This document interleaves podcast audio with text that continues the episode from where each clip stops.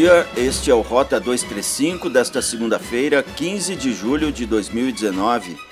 O seu noticiário da Rádio Hortências com informações de Gramado, Canela, Nova Petrópolis e São Francisco de Paula.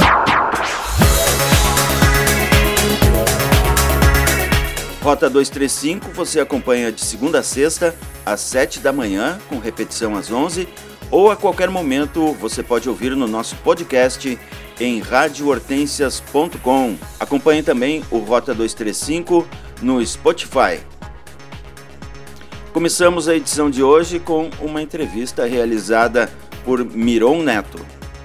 Será aberto amanhã para o trânsito a ampliação da rua Miguel Tissot no entroncamento com a RS 115 no bairro Três Pinheiros.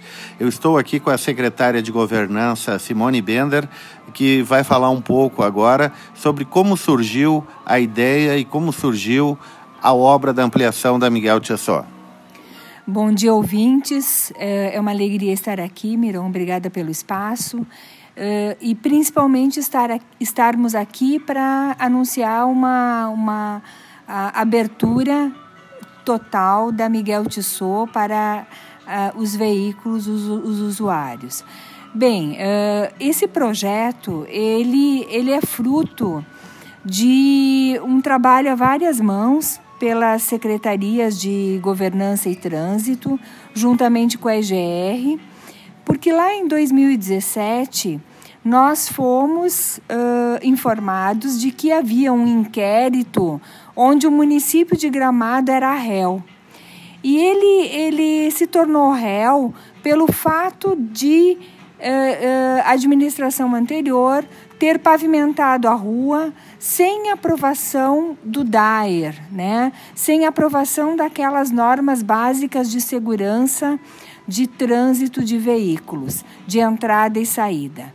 E, e, imediatamente nós então entendemos a necessidade que havia essa rua para o bairro Várzea Grande. O município de Gramado contratou esse projeto. Esse projeto foi feito, elaborado por empresa contratada, pago pelo município e doado à EGR, que após inúmeras reuniões e, e, muito diálogo e negociações, a EGR então assumiu o custo dessa obra. Foi dessa forma. Obrigado, secretária Simone. Bender, da Governança, comigo aqui também é o secretário de Trânsito, Luiz Quevedo, e eu pergunto de imediato, o que melhora em termos de segurança para os moradores do bairro Três Pinheiros? É, bom dia, bom dia Miron, bom dia a, a todos os ouvintes uma satisfação muito grande estar aqui para prestar essas informações e dar essa boa notícia para a comunidade de Gramado. Segurança para o bairro Três Pinheiros, para a comunidade do bairro Três Pinheiros. Uh, em primeiro momento, o, tanto quem acessa, quem entra o bairro Três Pinheiros, como quem sai do bairro Três Pinheiros, terá uma segurança maior para sair do bairro, porque está vai ficar com o trânsito separado do trânsito da RS 115, que é um trânsito de bastante movimento e uma velocidade considerável. Também vai representar significativamente para os moradores do bairro Várzea Grande, Serra Grande e as pessoas que vêm de Santa Maria do Herval também, que fazem da Miguel Tissot a sua rota para vir ao centro da cidade de Gramado. Então, antes elas eram expostas a uma situação de extremo risco ao acessar a 115 ali pela Miguel Tissot, porque havia um trânsito no sentido contrário, quem desce do, do, do, sentido Gramado a Várzea Grande e também no sentido oposto. Então agora terá um trânsito exclusivo, uma pista exclusiva para dirigir-se para o centro da, da, da, da cidade de Gramado e também no sentido oposto. Questão de segurança para o pedestre antes nós tínhamos, uh, o pedestre tinha que atravessar é, seis pistas de, de trânsito para fazer a transposição da rodovia. Hoje o pedestre ele tem que atravessar quatro pistas. Duas delas, ou seja, a Miguel Tissot, o, alongamento da, da Miguel Tissot quando junta ela com a FGB, são duas pistas sobre uma faixa elevada para a travessia de pedestre com segurança muito boa para o pedestre. E na rodovia ele, tem, ele terá que fazer a travessia de uma pista, depois ele tem um refúgio central de pista, que ele pode ficar ali aguardando o momento de fazer a, a transposição da outra pista de forma segura. Ocorre então entendemos assim o que melhorou significativamente a questão da travessia do, dos pedestres.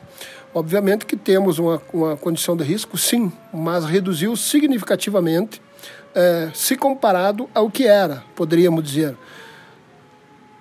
É, é, o ideal? Não, mas no momento é o que nós conseguimos. Estamos trabalhando também essas questões de, de colocar redutor de velocidade, estamos trabalhando nesse objetivo aí de junto com o Estado, ver se é possível viabilizar, mas é, são processos que devem ser desenvolvidos, assim como iniciou-se lá em 2017 esse trabalho para para dar uma alternativa segura para todos, quer seja para pedestre ou para, para os motoristas, Começou-se lá em 2017 e agora a gente está entregando essa obra em, em, conjunto com a EGR. Então é um processo e nós pensamos, estamos trabalhando para que também essa questão do redutor de velocidade, que é uma, uma demanda nossa também, para melhorar a segurança para todos. Então eu penso de forma que nós apresentamos uma resposta razoável e adequada, diríamos assim, para a segurança de todos, quer seja para motoristas e pedestres. Obrigado, secretário Luiz Quevedo, do Trânsito, e Simone Bender, da Governança. Reiterando, então, a partir de amanhã, a ampliação da Miguel Tissot estará aberta ao público aqui em Gramado. O promotor de Canela, Paulo Eduardo de Almeida Vieira, entrou com ação contra a prefeitura para que o município instale uma unidade do PROCON na cidade. Vieira explicou que o Ministério Público está recebendo diversas reclamações sobre produtos e serviços, especialmente no setor turístico, setor-chave para a economia da cidade. O pedido de medida liminar estabelece um prazo de 90 dias para a instalação do PROCON, com multa diária de 5 mil reais em caso de descumprimento. Segundo o promotor, o Ministério Público negociou recentemente a instalação de um escritório do PROCON na cidade, em que a prefeitura cederia uma sala e no máximo quatro funcionários. Mas, segundo ele, o prefeito Constantino Orsolim teria dito que o município não poderia arcar com as despesas.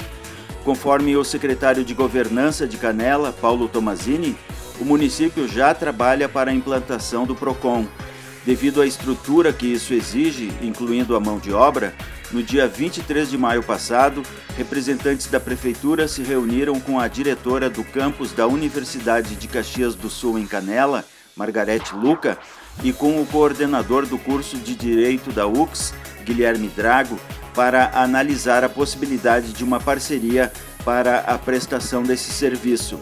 O prefeito Constantino Orsolim acrescenta que, por questões orçamentárias, é inviável a implantação do PROCON ainda neste ano, mas garante que a proposta está sendo construída para 2020.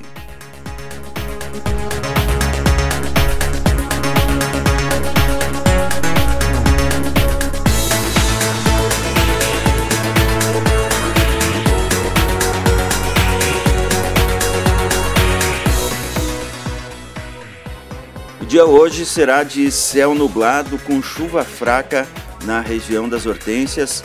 As temperaturas variam da mínima de 6 graus à máxima de 14 graus. As informações são de tempo.com.